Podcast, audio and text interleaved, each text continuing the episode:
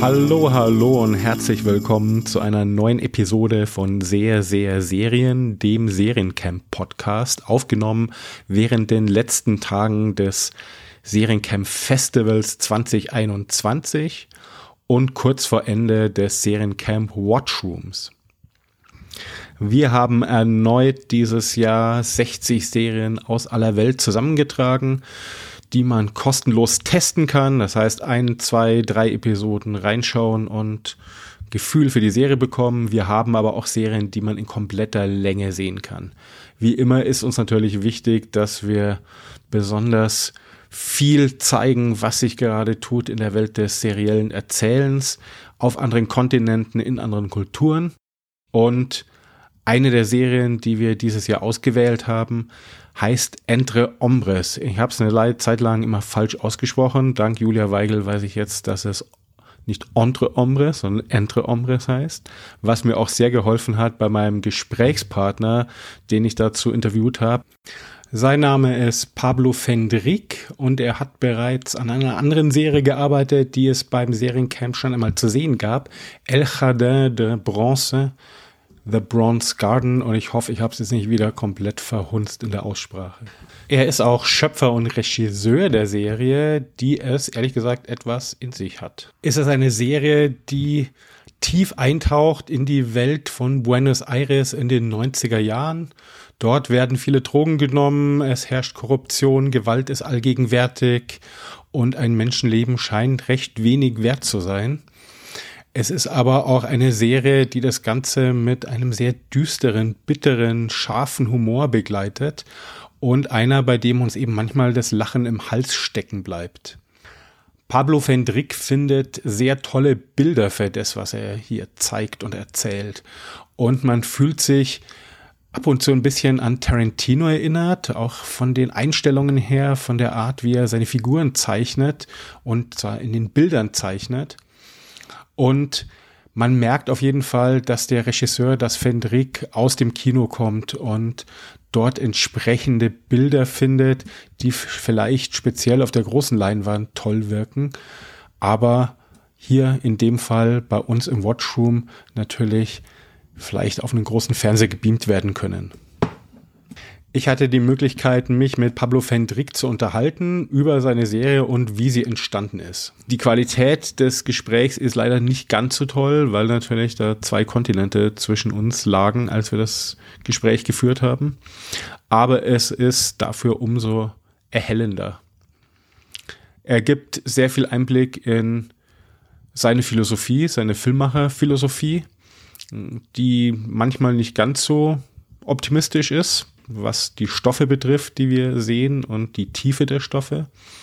Er gibt ein bisschen Einsichten in die Gedankenwelt, die eingeflossen ist in Entre Hombres. Etwas, was einerseits sehr düster ist, auf der anderen Seite auch einen sehr bitteren, bitterbösen Humor in sich birgt. Falls ihr noch nicht die Möglichkeit hattet, Entre Hombres reinzuschnuppern. Es gibt noch die Möglichkeit, zum Zeitpunkt der Veröffentlichung dieses Podcasts noch ziemlich genau 36 Stunden. Ähm, falls ihr es verpasst habt, ist es vielleicht trotzdem interessant reinzuhören. Ich nehme an, die Serie gibt es demnächst auf jeden Fall bei uns hier in Deutschland. Irgendwo wird sie landen, dafür ist sie einfach zu gut. Ich habe mit Pablo Hendrik gesprochen und die erste Frage, die ich ihm gestellt hatte, war, wenn er in der Situation des berühmten Elevator Pitches wäre. Das heißt, er hat nur wenige Sekunden Zeit, die Idee seiner Geschichte, seiner Story, seiner Serie in, zusammenzufassen. Wie würde er seine Serie beschreiben? Wie würde er Entre Hombres im Elevator Pitch darstellen? Uh, well, I, I would say that it's a limited four episode series about uh, a very specific time and place in Buenos Aires, Argentina, 1996. Uh, and there's a bunch of very corrupted and toxic men in this little universe that uh, they have to deal with what they had in front. And the only way to you know, solve their problems and their conflicts is through violence. They don't know another language that violence and ultra violence. And um, so, in the other side of the pipe, the only way we find found to tell the stories through a quite dark, bleak sense of humor. So I don't know if that's very much of an elevator pitch, but it is, is what I can, can could come up with.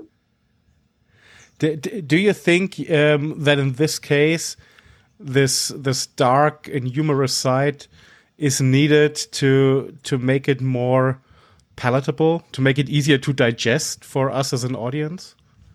Yeah, definitely. It's not only that, but it's also easier for us to produce it and to shoot it. That black humorish tone it was already in the novel, in the, mm-hmm. in the original book. So we expanded it and we make it louder but it was already there. The novel is is quite a bestseller in Latin America, from what from what I read. Um, I me myself, I unfortunately didn't have the the chance to read it. But how is it for you to work with the source material in the book? Um, is it easier because you have certain images that that are already there that you have to find your language for, mm -hmm. or is it sometimes more difficult because you feel you're you're already set in certain moods? And how do you approach that kind of, of work?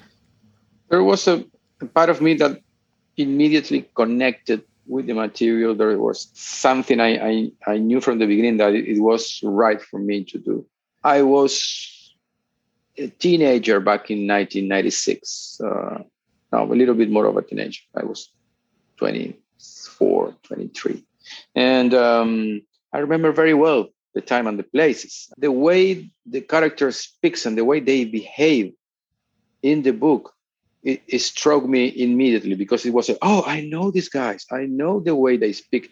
It's very specific. It's not that people in Buenos Aires speaks like that, or even in the in the outskirts. It's not a usual language. It's very, you know, from the underbelly of the criminal world. That's not a language. It's a, almost a dialect. And since I never saw a series or a film that uses that language, I said, okay, that's something for me to to chew to work with. During the, the, the, reading of the, of the book for the second time, I had the vision of what I wanted to do. And it was related with the films I saw by the time. I used to watch lots of films in theaters back in the 90s, like two or three at a day mm-hmm. sometimes. So I start to have a lot of, uh, you know, memories about that.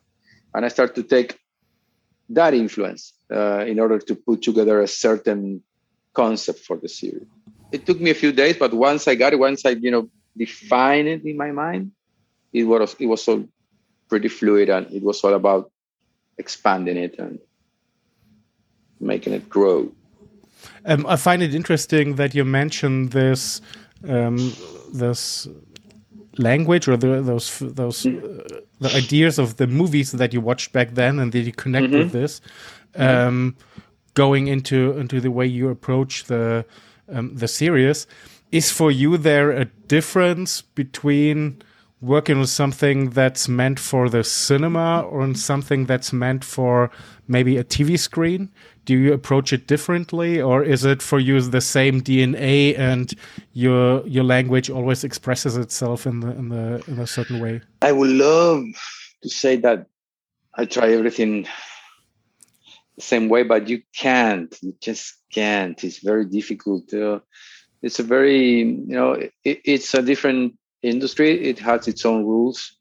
It was a very lucky case. It was a, a very lucky experience. They gave me lots of freedom, um, expressive, you know, freedom you know, to adaptate the book and then to you know develop it in, into this this this final product. So I started more and more during the pre-production and the production to feel it more and more like a film, like a four hour film, but uh, still it's a different animal. I remember that we, um, I think it was four years ago, four or five years ago, we screened um, the the Bronze Garden um, here yeah. at Seriencamp, also in the cinema, yeah. because we mm-hmm. thought that this is something that that would would look really great on on, on the big screen. Yeah. And when we watched here together with the programming team, mm -hmm. um, now now the new series, um, we also tried to we got a big projector to to be able to see mm -hmm. it mm-hmm. to see it on the on the big screen. Do you think that there is a new kind of um, medium growing out of it because you have these influences from from film, but mm-hmm. still mm -hmm. you you have other modes of distributing, of people watching it, of people interacting with it, of and course. you have suddenly these these long movies, this miniseries um, that that obviously go in a different direction. I think there is a there is a lot of it's a media a new space with a lot of potential, and it always depends of the project and the people involved. If you're lucky enough to have a strong project that it's uh, taking care um, by talented and visionary people, you can actually make great things. Even, you can have you can you can find a space to be even less con- constricted than in the um, movie market you still have to constrict yourself to a one and a half two hour duration you know, length. Um, and when you're working in a in a series of four five six eight episodes you don't have this, that limitation anymore. You have another or different limitations. Um, but sometimes sometimes you find yourself in a very privileged place where you can have the best of both worlds.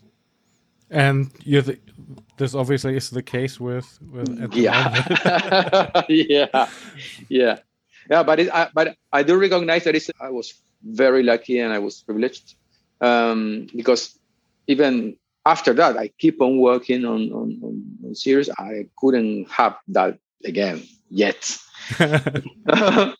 yet.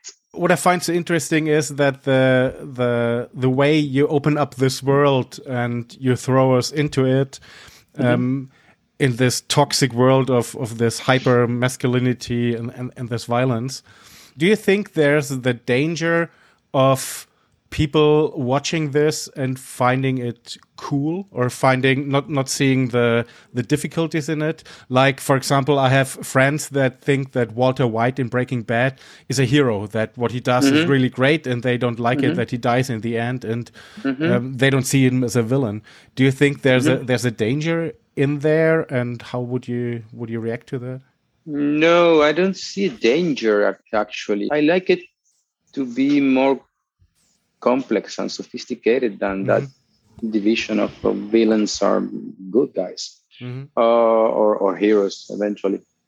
I always did it and, and shoot it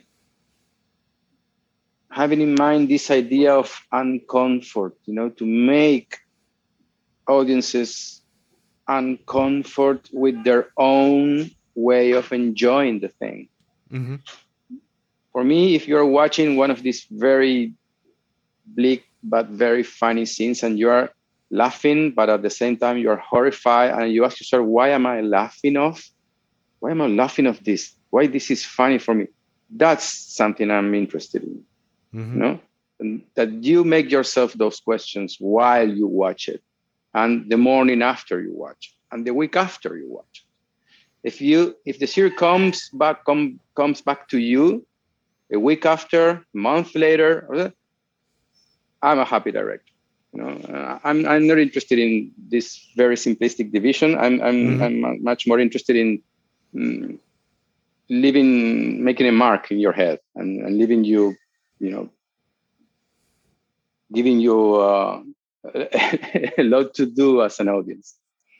Like uh, creating this ambiguity that mm-hmm. that lives on long after you finish someone finished the series yeah i rather i rather stayed in that team yeah definitely I, I don't really like to be involved in projects that you know that, that are like a like a soft massage for your you know for your head that you take after a long day of in, in your office I, am there's a lot of people doing that I don't want to be a part of of that market. You know. Do you think that this is gonna be? It's becoming more easy to create those kind of stories, or is it becoming harder, or neither nor? Is it just like it was before?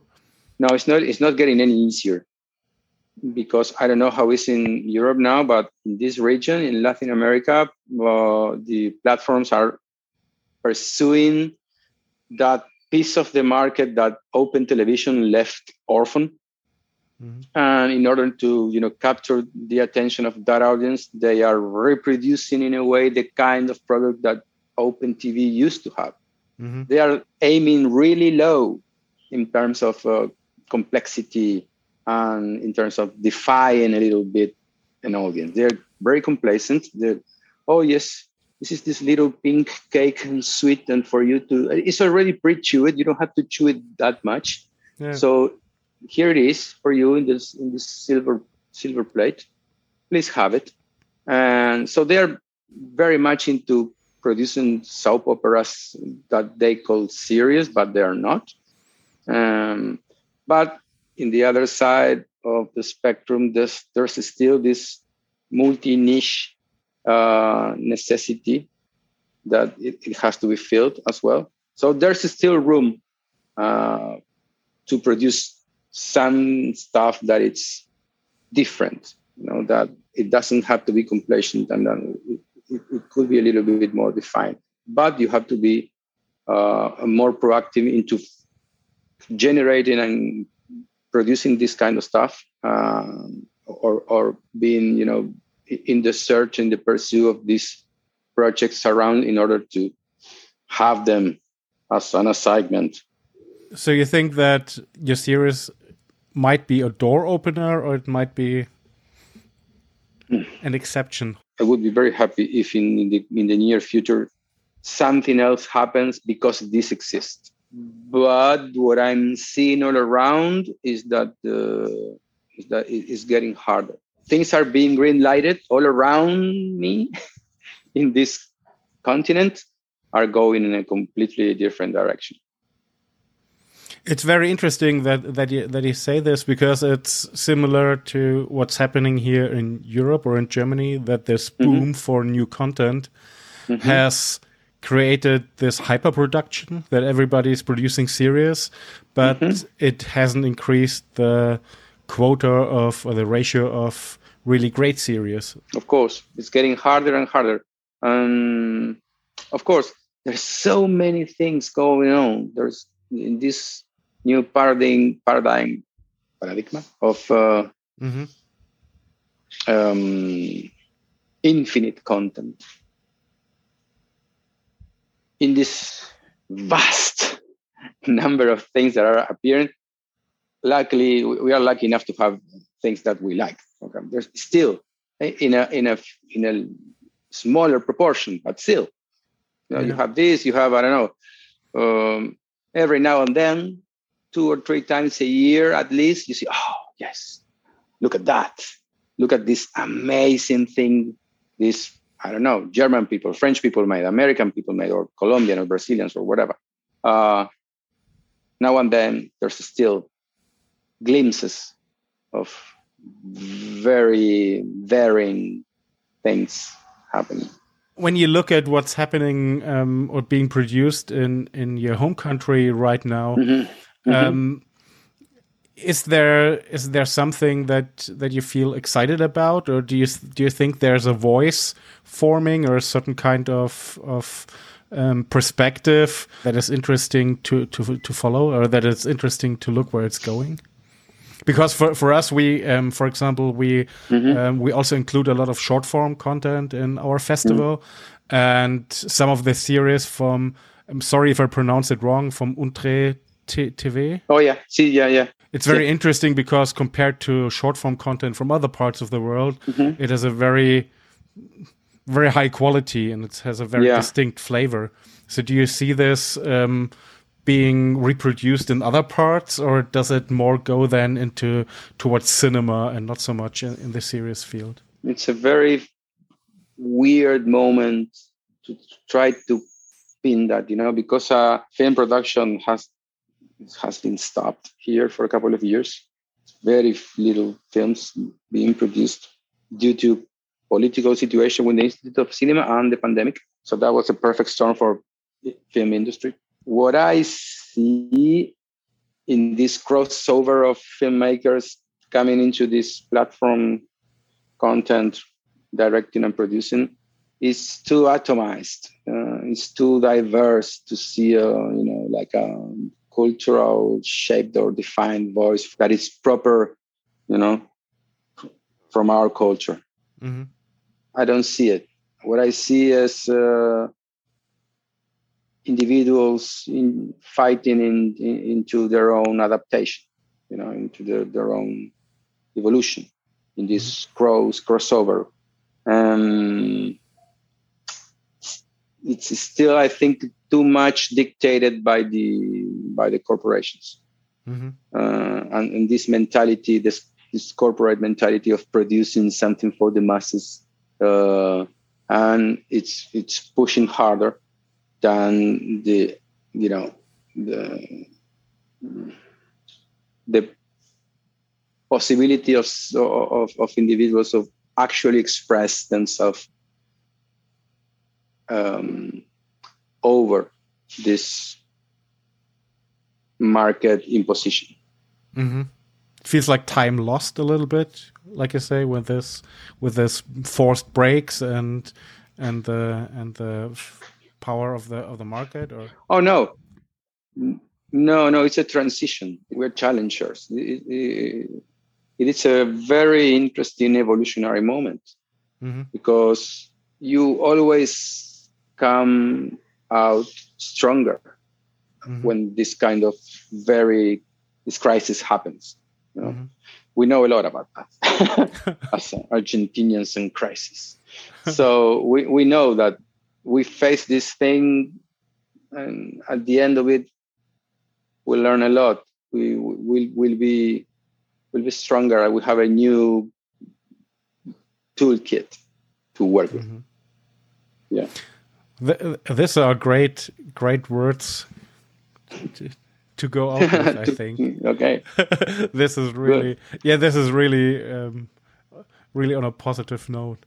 So again, thank you for taking the time. Hopefully, maybe one day in, in the future we can welcome you here in Munich. For... Oh, I would love it. love it. Yeah. I don't know Munich actually. I don't. I, I've been in Germany few times, but I was always in Berlin and Hamburg, but I never been in the south. I, I would love it.